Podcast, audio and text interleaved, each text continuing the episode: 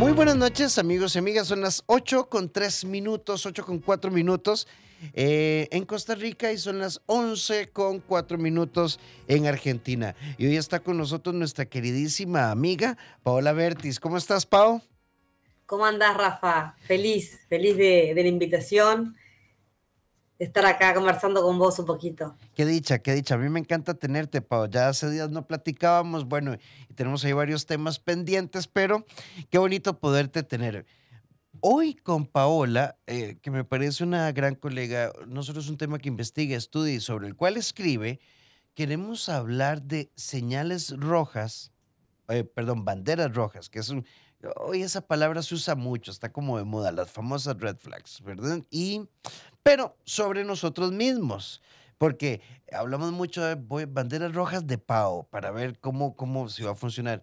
Hoy queremos hablar de banderas rojas sobre nosotros mismos o en nosotros, nosotras mismas, que me pueden dar señales de que tengo hábitos, conductas, ideas, situaciones que pueden afectar mis relaciones. Y no sé, Pau, si estarás de acuerdo, ah, eh, uno ve mucho en Instagram, en YouTube, en TikTok, hablamos de banderas rojas sobre otros. Pero hacer esta introspección y si yo tengo de banderas sobre las que no me he dado cuenta y quisiera ponerte eh, una bandera, hay personas que dicen, Pau, ¿sabes qué es lo que pasa conmigo? Que yo soy una mujer o un hombre que cuando decide amar, no tiene reparo alguno. Y me doy. Y uno dice, ay, qué lindo, qué capacidad de compromiso. Pero cuidado, eso podría ser una bandera roja. Bueno, las banderas rojas, las nuestras, son las más difíciles de ver, ¿no? Es decir, no es fácil. No es fácil aceptar que es una bandera roja, es decir, uno ve ciertos comportamientos, y, lo asocia a, que uno por ahí es así, yo soy así, ¿no? ¿Cuántas veces escuchamos a, personas que dicen, ah, pero yo soy así, ¿no? Em, entonces, las banderas rojas nuestras, como decía, son las más difíciles de ver. Y eh, lamentablemente, muchas personas la pueden observar a la bandera roja después de una experiencia que se repite. ¿sí? Cuando por ahí Em, te das cuenta que o ves similitudes, ¿sí? En, cómo terminan tus relaciones, o em, no, solamente en parejas, ¿no? Por ahí pueden ser hasta vínculos con amigos, ¿no? Es decir, es como que esto se repite, son patrones que se repiten. La intensidad, el sufrimiento, ¿no? La sensación de que doy más de lo que recibo, ¿no? Acá esto es una bandera roja. Una persona que te dice yo doy más de lo que recibo es una bandera roja. Para sí misma, ¿no? Especialmente. Sí, Pau, ¿por qué tenemos la visión tan corta hacia nosotros mismos? ¿Por qué tenemos eh, como esa capacidad de, ver siempre hacia afuera y esta dificultad de mirar siempre hacia adentro? La dificultad en, ver hacia adentro, en vernos a nosotros mismos, tiene que ver con, la poca autocrítica, ¿no? Que, tenemos, ¿sí? Esto de por ahí sacar todo afuera y me va mal porque la gente es envidiosa o me va mal porque no tengo suerte. ¿No? Es como que el control de tu vida, más que nada de tus acciones, fuese externo a vos. ¿No? Entonces, nos cuesta, por esa razón nos cuesta mucho a nosotros poder ver nuestras banderas rojas. Y lo que es interesante, para también para poder aprender un poco sobre uno, porque la gente que, nos rodea son espejos, ¿sí? son espejos de nosotros, es escuchar a lo que nos, ¿no? lo que nos dicen. Sí, Ahora, ¿y qué pasa cuando yo lo escucho como desde, mm, quisiera pensarlo de esta manera, como desde la justificación? Pau, es que vieras que yo siento que, que, que vos te enamoras súper rápido, o sea, tenés dos semanas de conocer el chico y, y, ya vas para la playa todo el fin de semana con él, ¿no te parece que vas rápido? Rafa, ¿qué, qué problema con vos? Vos siempre estás viendo el lado negativo, siempre. Es más, ¿sabes qué? Me, me voy a alejar, no quiero gente tóxica. Sos tóxico, Rafa. Y, Ujú. y a, y a veces alguien que nos quiere de verdad nos pone en una justa dimensión, pero, pero no le paramos bola, no le prestamos atención. Las personas que se enamoran rápido tienen mala memoria. Son personas que, que te van a decir, no, yo no estaba, ¿por qué lo decís? No, por tu anterior re- relación con fulano. No, pero yo estaba enamorada de él. No, no, no, no, no, no sé por qué decís eso. Ahora sí estoy enamorada, ¿no? Entonces, tiene como esa, esa forma también de justificar que lo que están sintiendo es verdadero. Tienen como un deseo y un afán de encontrar a esa mitad, a esa persona que los complete, ¿sí? Y si no es esta, no importa, va a aparecer otra, pero va a aparecer esa mitad. Mientras tanto, mientras tanto, van conociendo a alguien, eh, se van convenciendo de que, esa, es la- de que esa persona es la mitad. Sí, y qué difícil porque nos quedamos como, como en, un- en ese círculo vicioso. Antes, recordarles que us- ustedes pueden escribirnos o desde ya al 8990 004 nuestro WhatsApp y estamos con Paola Bertis Broll desde Argentina, autora de Que sea mutuo, que no sea nada, y además que pueden buscarla en Instagram como Pao, mi psicóloga, y además sus agendas, sus libros y demás, todas están en línea para que las puedan buscar. Pau, ve el mensaje que nos acaba de entrar. A ver, Hay, escuchemos. hay una amiga que nos dice, a, mí me dicen que yo soy intensa y esa palabra me molesta mucho porque yo no me siento intensa. Simplemente disfruto mucho de estar con mi novio. Eh, lo que pasa es que mis noviazgos no son eh, duraderos, han durado solo algunos meses. Y las personas me dicen que son, que yo soy intensa, pero mi primer novio terminó conmigo, ocupaba un tiempo y empezó inmediatamente otra relación. El segundo me dijo que no sabía qué quería y volvió con el ex. Y el tercer novio que tuve igualmente me terminó y al poco tiempo, esta vez duró un poco más, estaba ya con otra persona. Entonces esto me hace pensar que yo no soy la intensa, sino que son personas que querían volver con sus exparejas. Bueno, amiga, yo no sé, es muy difícil con un mensaje como decirte pero Bueno, pero, pero Rafa, acá, acá podemos pensar también que, mm, que no ver la bandera roja de, de otra persona, es decir, no ver ciertas conductas del otro, también es una bandera roja para nosotros mismos, ¿no? Es decir, cuando uno por ahí ve o- o te enterás que esta persona hace poco tiempo terminó, es una bandera roja. Una persona que recién termina una relación no es una persona que, aunque esté disponible, aunque no esté en pareja, no es una persona que esté, es decir, es una bandera roja. Por ahí, te- no sé, en seis meses, un año cambia la situación, pero mientras tanto, no es un buen o buena candidata por el momento. sí, y creo que también es una bandera roja. A ver, esto no es una regla, pero hay una constante. Vos decís, a mí me encanta estar en pareja. No sé, aquí tal vez estoy haciendo una interpretación un poquito jalada del pelo. Hay personas, y yo creo que esto es una bandera roja. No tengo pareja, entonces tengo amigos, voy al gimnasio, voy a la iglesia, salgo a caminar, eh, disfruto mi perro, visito a mi familia. Tengo pareja y ya. Sea, todo es estar con el gordo porque me encanta, estar con la flaca y cuidado. O sea, es que yo creo que tenemos que tener una vida y adicionar una pareja, pero no tener una vida a partir de tener una pareja. Bueno, eso se da mucho, se da mucho en personas que les gusta estar en pareja, es decir, les gusta y sienten la necesidad de estar en pareja. Es como que su vida la piensan con un otro, la piensan con un otro y, y no desarrollan lo suficientemente otros vínculos, otras, otras relaciones, quise decir, con amigos, inclusive la propia familia. Y son es- esas personas que por ahí vos vas a escuchar que te dicen, y se perdió, se puso de novio, se perdió. Sí, y Desde que ahí está de novia, desde que está de novia no me escribe más, no nos vemos más, ¿no? Todo gira alrededor de ese vínculo.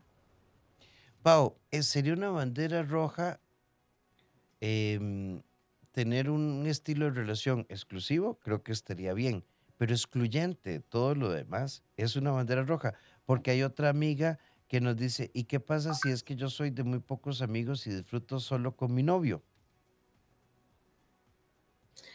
Bueno, eh, bueno, es lo que hablamos recién, es una bandera roja, ¿sí? Em, lo que pasa es que socialmente no está mal visto que hagas todo con tu pareja. Entonces, la bandera roja te das cuenta cuando vos te peleas con tu novio y te das cuenta que no tenés amigos. Pero en el mientras tanto, no tenés forma de darte cuenta. Al contrario, si tu pareja también es una persona que tiene pocos amigos, van a hacer todo juntos. El problema lo tenés cuando te separás. Y son personas que cuando se separan, parecen, se dan vuelta 180 grados, empiezan a hacer ejercicio, empiezan a buscar amistades, hacen curso, bla, están meses así, hasta que, hasta que nuevamente tienen pareja. Después se termina todo nuevo.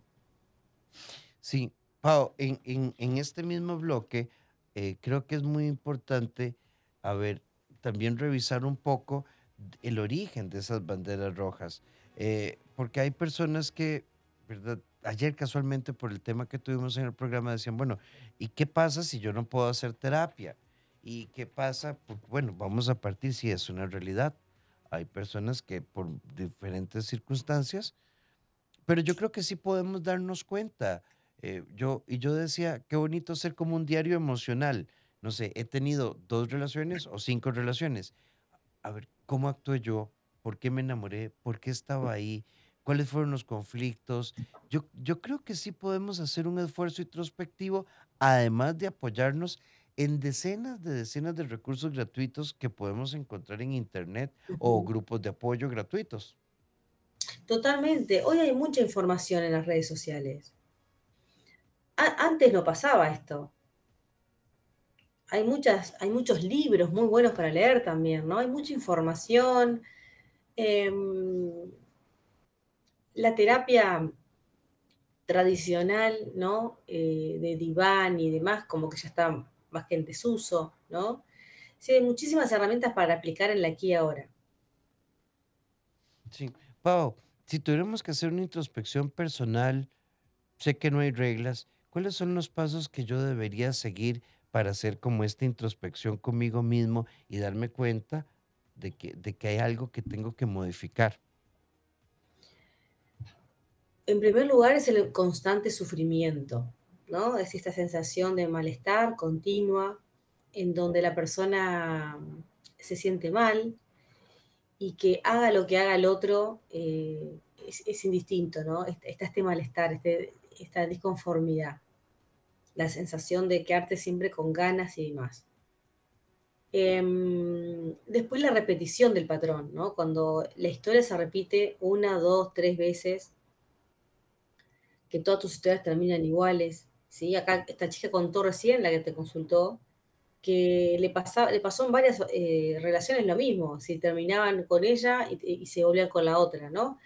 Acá hay un, patrón eh, de estos hombres que la, la vieron a ella como, como la posibilidad, yo le llamo las relaciones puente, ¿no?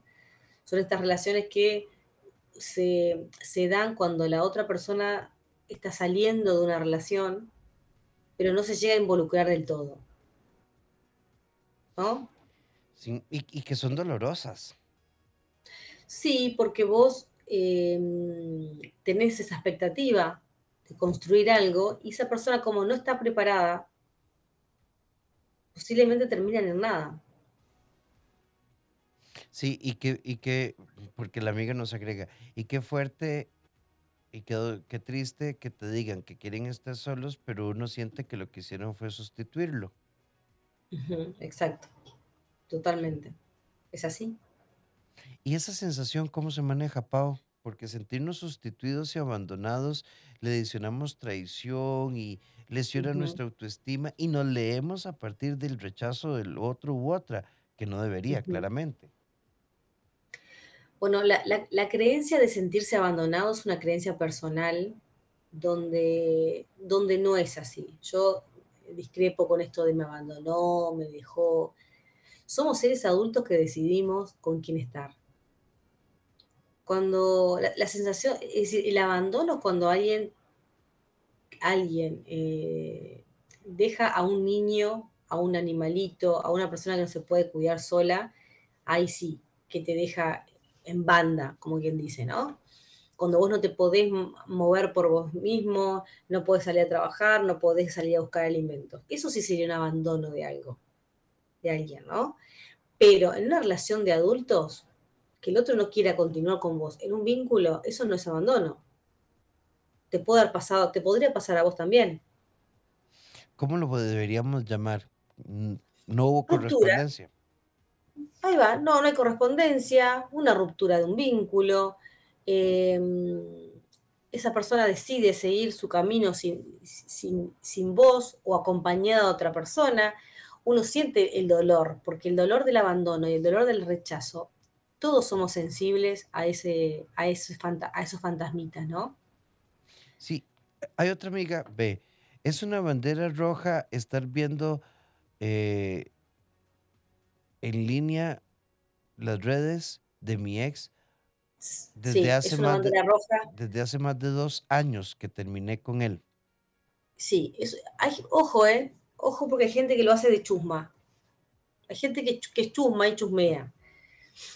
Chus- sacamos la chu- chusma, chusmea, saquemos la chusma. chu- chusmea es como chisme o... Chisme, chisme, te aburrida, de repente hay que ser la vida del fulano. Tata, entras a las redes, ve- ve- ves, que está en línea, ves que subió foto, a ver qué será de su vida, ¿no? Esto es como, como el, chisme.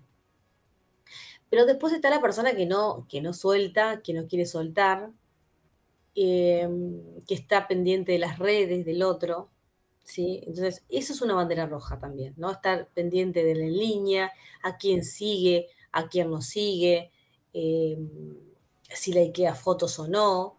Esto es una bandera roja, por ejemplo. Sí. Em, qué interesante. Yo creo que una vez lo platicamos vos y yo, eh, cómo esto llegó a reconfigurar las rupturas y las relaciones, pero creo que ha marcado mucho las rupturas. El hecho de bloquear, no bloquear, seguir o no seguir, dar like o no, eh, eh, es casi que hoy un, un lío. Es que no quiero verme inmadura. Yo, yo quiero simplificar esto. Mira, yo necesito este, mm, dormir con una almohada de cuña porque tengo reflujo. Bueno, si no dormís así, no está bien. Eh, yo no puedo con la leche porque me da intolerancia. Entonces, no tomes leche. O sea, es que yo creo que debería ser así de radical y simple. Las redes traen muchos problemas en, la- en las parejas, ¿sí? Eh, pero ¿por qué? Por el mal, ma- por el mal manejo. En realidad, uno cree que tiene una vida privada y no la tiene. Entonces, vos de repente se- eh, seguís a alguien, ¿sí? likeás fotos de alguien porque crees que nadie se va a enterar y tu pareja de un día te, te engancha. No existe la intimidad. Hoy no existe la intimidad. Entonces, eh, uno tiene que comprometerse y tratar de respetar al otro lo máximo posible.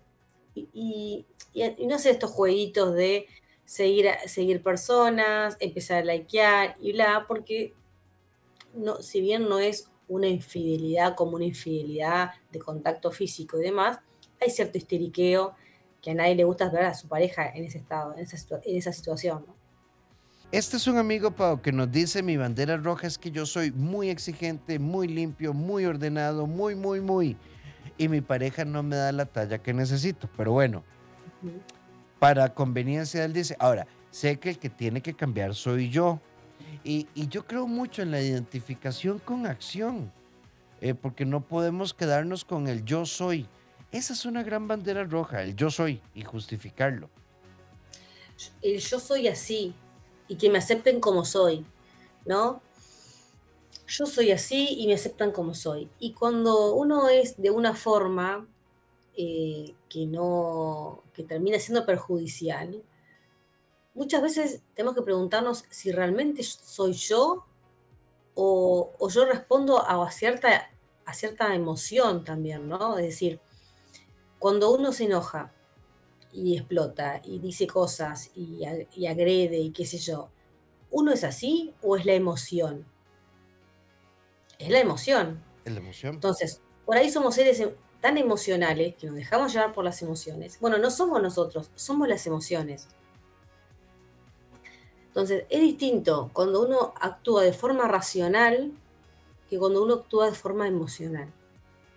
Pau, aquí hay una, hay una pregunta que nos dice, ¿qué puedo hacer si mi pareja es un 10, pero no quiere trabajar y eso me incomoda? Bueno, lástima, lástima que no nos pones la edad, ¿verdad? Porque, bueno, si son dos chicos de 20 años y están estudiando, yo podría entender que no trabaje. Pero si tiene 35 años y, y mi sueño es ser youtuber, que no digo que esté mal, pero mientras tanto yo tengo que asumir el 100%, ahí podríamos encontrar una gran bandera roja.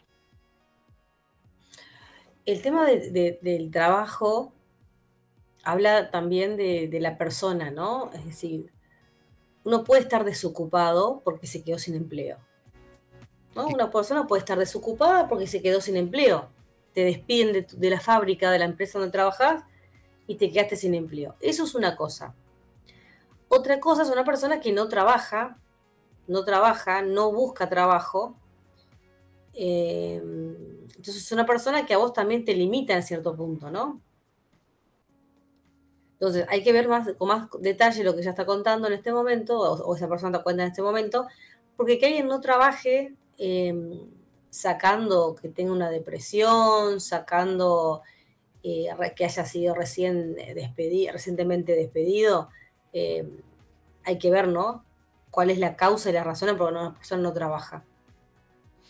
Sí, es muy diferente asumirnos porque una circunstancia externa, porque yo, mi abuela decía, y yo verás que como psicólogo creo mucho en esto, los amores con hambre no duran.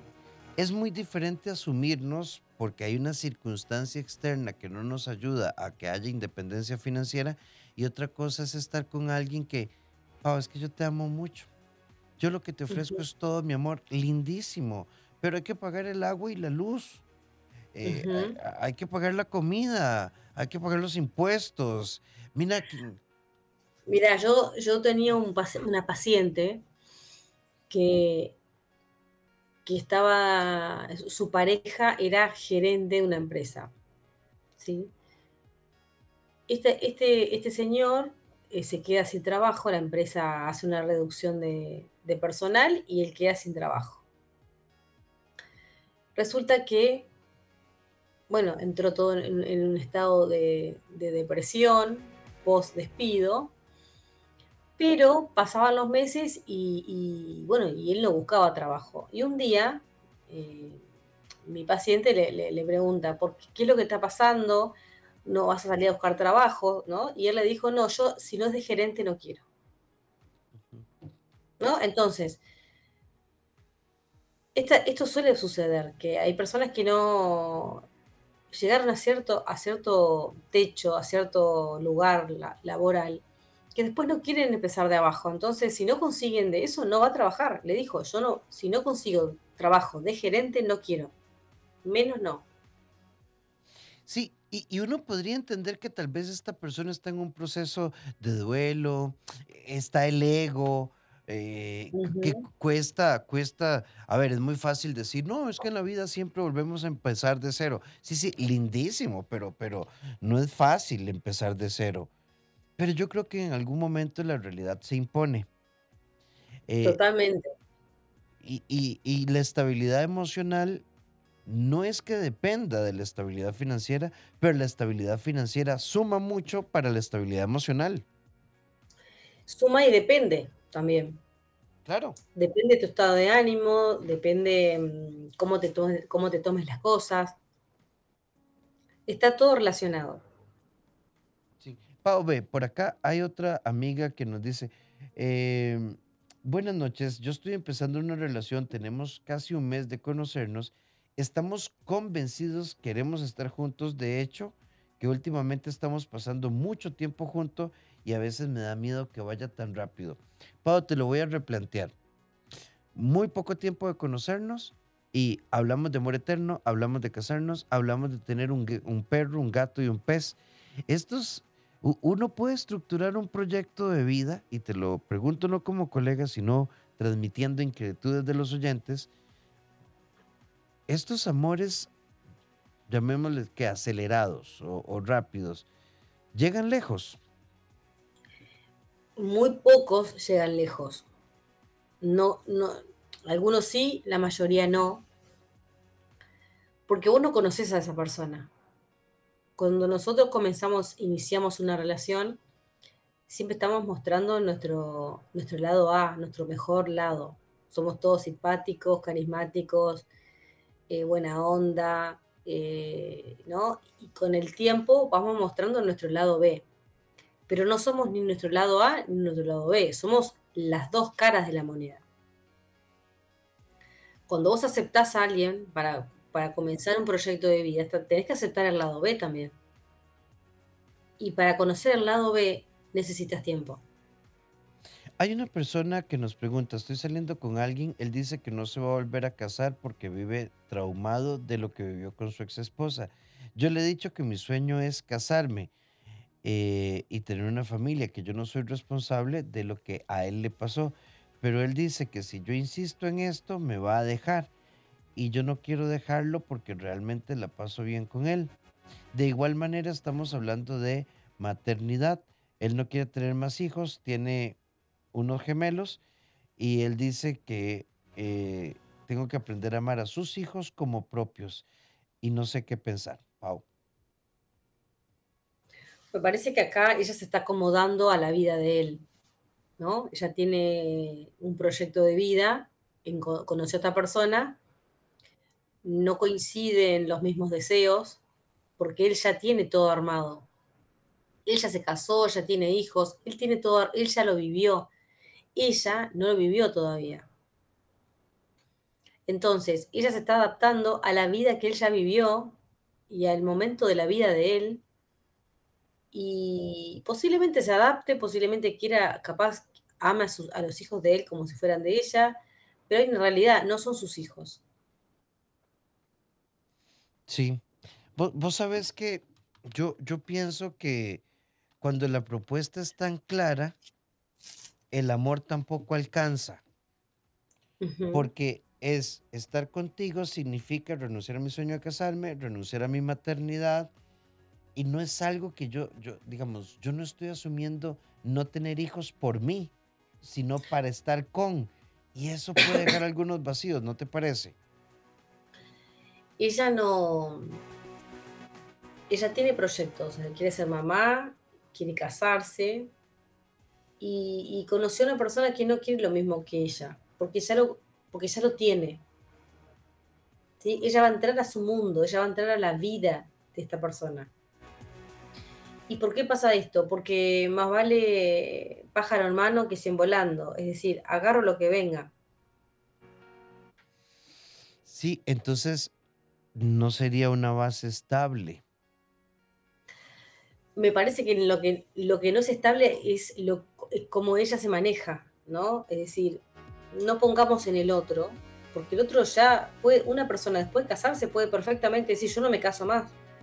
Y es válido. Es válido, es totalmente válido. Vos estuviste casado 10, 15 años, te separaste en malos términos, tenés mala experiencia con eso y decidís, no me quiero casar más, y esto es totalmente válido tenés uno, dos, tres hijos y decís, no quiero tener más hijos, es totalmente válido. El problema no lo tiene el Señor, lo tiene ella que quiere, em, que está postergando sus sueños para estar con Él. Sí, y es un alto costo. Hay otra amiga por acá, eh, Pau, creo que todavía nos da tiempo en este bloque. Buenas noches, gracias por el tema, muy interesante. Yo siempre he creído que tengo capacidad de perdonar y he perdonado a mi pareja muchas veces, fundamentalmente infidelidades. Em, soy cristiana y creo en que una persona puede transformarse. Lo que pasa es que he sufrido mucho. Bueno, yo creo que ni Pau ni yo vamos a cuestionar tu fe. Esa es tu fe. Pero desde lo psicológico, yo creo que hay dos formas de perdón. No sé si Pau estará de acuerdo yo puedo perdonar a Pau e irme. Y la perdono porque no quiero irme resentido, pero no quiero estar aquí. O puedo perdonar a Pau y quedarme si hay una transformación. Porque si no, siempre vamos a estar migrando entre el dolor, la traición, el perdón y el sufrimiento. Y eso es muy complejo de vivir. Eh, tema infidelidades. Perdonar varias infidelidades eh, para que no te, no te sean más infiel no es la forma, ¿no? Es decir, perdonar una infidelidad uno puede perdonar. Ahora, perdonar infidelidades, vos pretendés que el otro no te sea más infiel cuando vos le perdonás las infidelidades. Es totalmente eh, incoherente. Sí, de hecho nos agrega acá. Yo reconozco que tal vez fui muy exigente, eh, me dediqué mucho al trabajo y tal vez lo descuidé. A veces siento que esa es la razón por la que debo perdonarlo. Ah, ve cómo se va desgranando la mazorca. Es que un, entonces hay culpa, y si hay culpa, pero yo no puedo responsabilizarme por la conducta del otro, Pau. Eso es un peso muy complejo en nuestra vida. Una persona que, que- que fue infiel tiene que, que reconocer que eso no se hace y que no lo puede seguir haciendo. Si una persona em, no, no lo ve como algo malo, si vos, si vos no llegás a, a- un, a un momento de reflexión que decís, esto estuvo mal, no lo quiero hacer más, no me gustó estar en ese lugar, no vas a cambiar ese comportamiento. Entonces, ¿qué es lo que se sugiere en estos casos? Em, hay muy, muy pocas parejas que hablan los problemas y los conflictos y las cosas que no les gustan. Hay personas que no las hablan.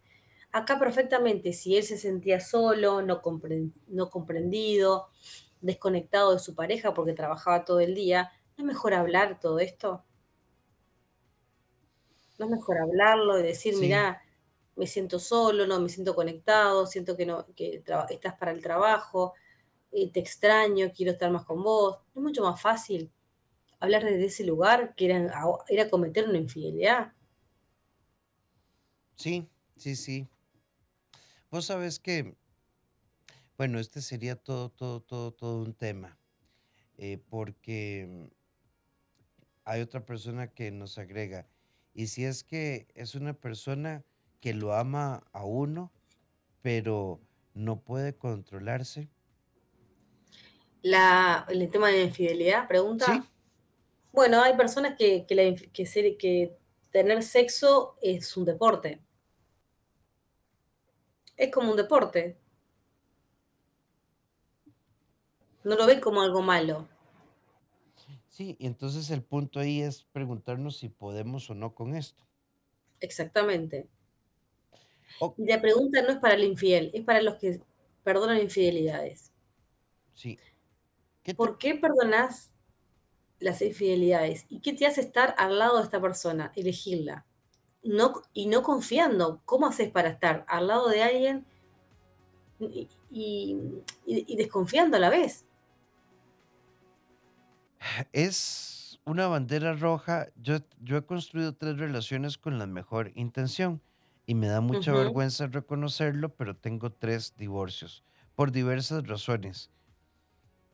No sé si habrá algo malo en mí. Vean, tal vez lo primero que yo te diría a vos, yo creo que uno no se debe avergonzar de esto, amiga.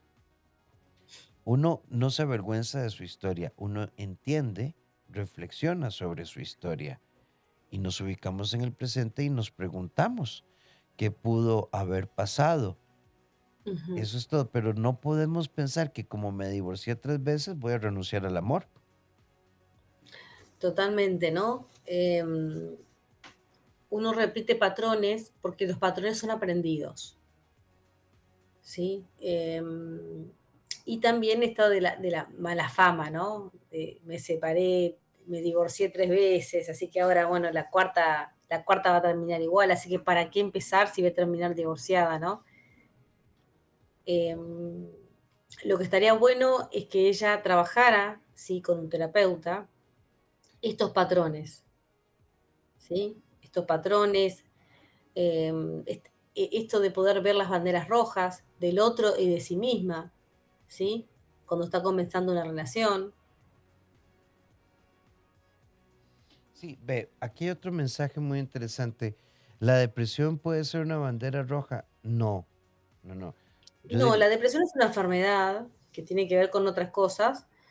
Em, ahora, vos me podés decir, yo una persona con depresión, yo con, alguien que está con depresión no quiero. Bueno, va bien, ¿no?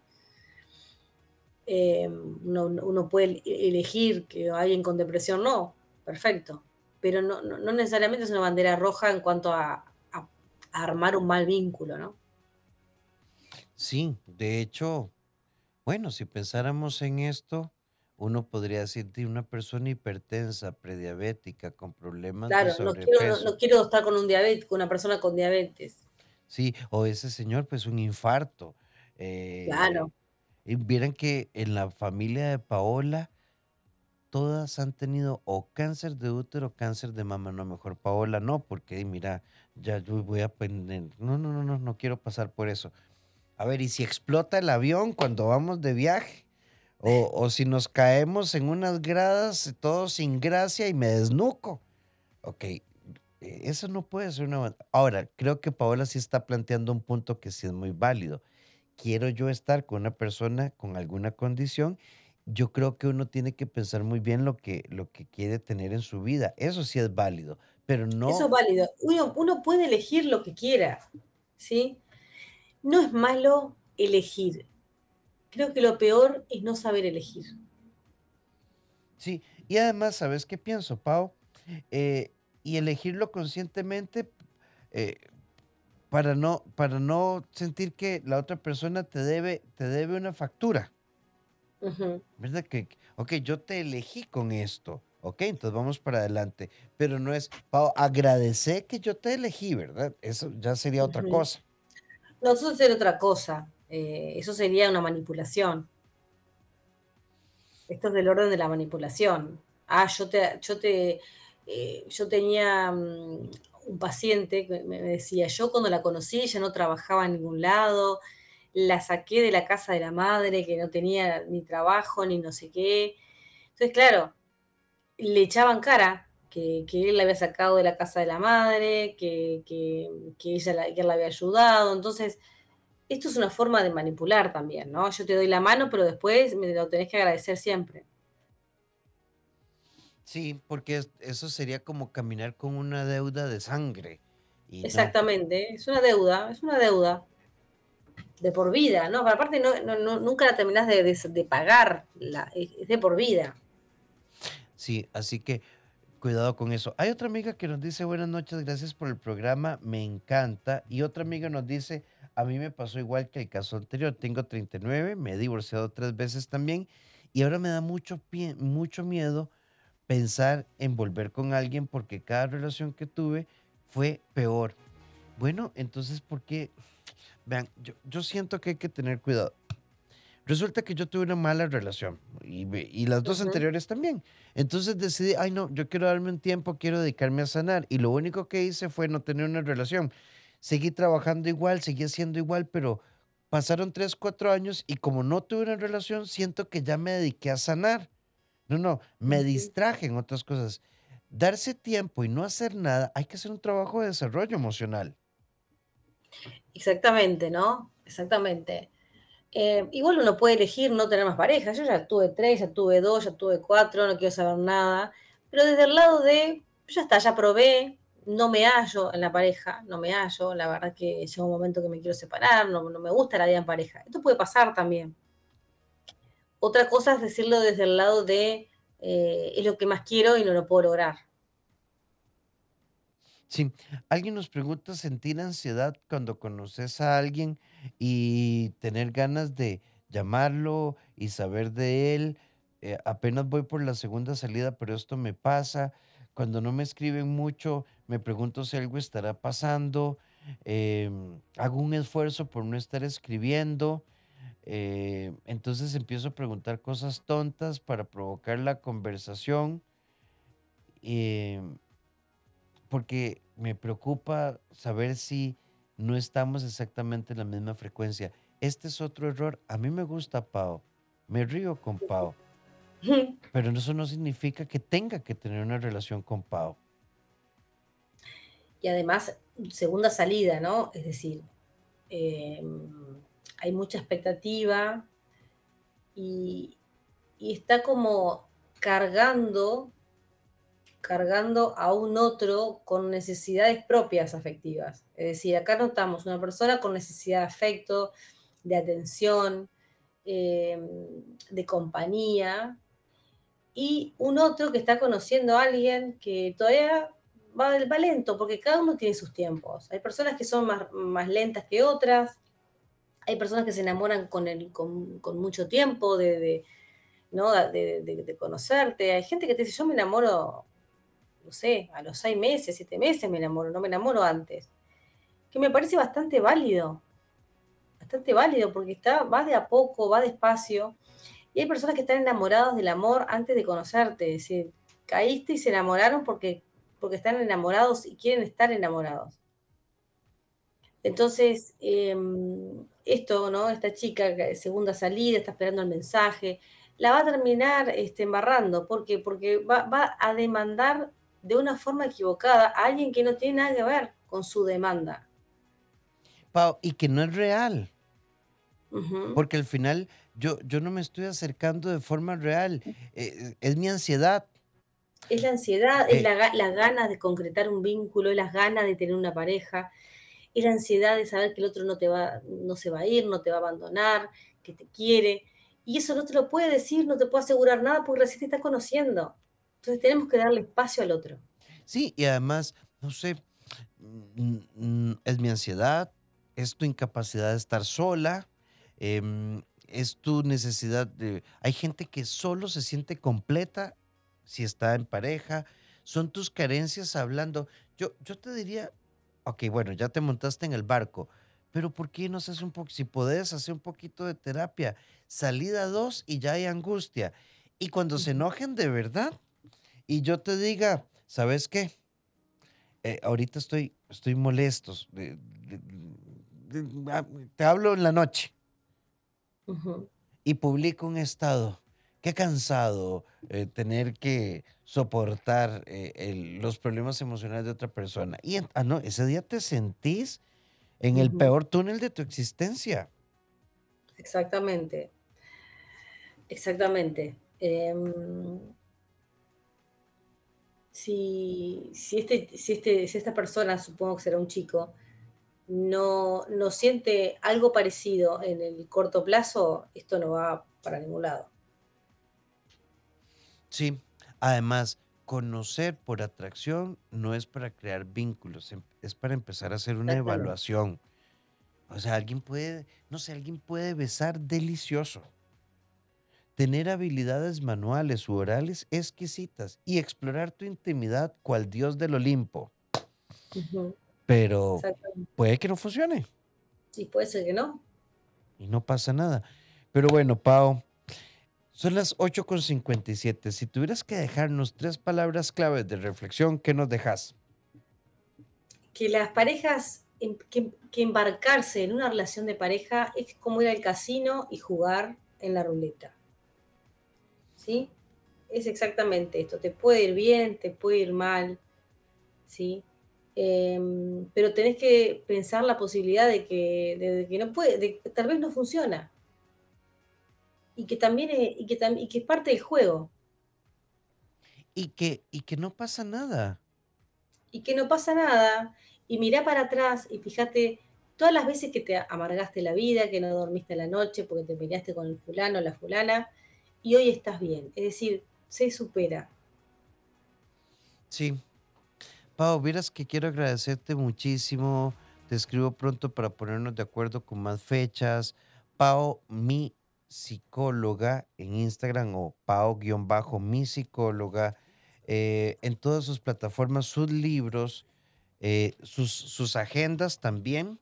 No, no sé si tendrás disponibles porque vi un posteo por ahí de que fueron un, hit enorme. Entonces... Un, éxito, eh, un éxito son mis agendas, agendas emocionales, son agendas con ejercicios eh, emocionales.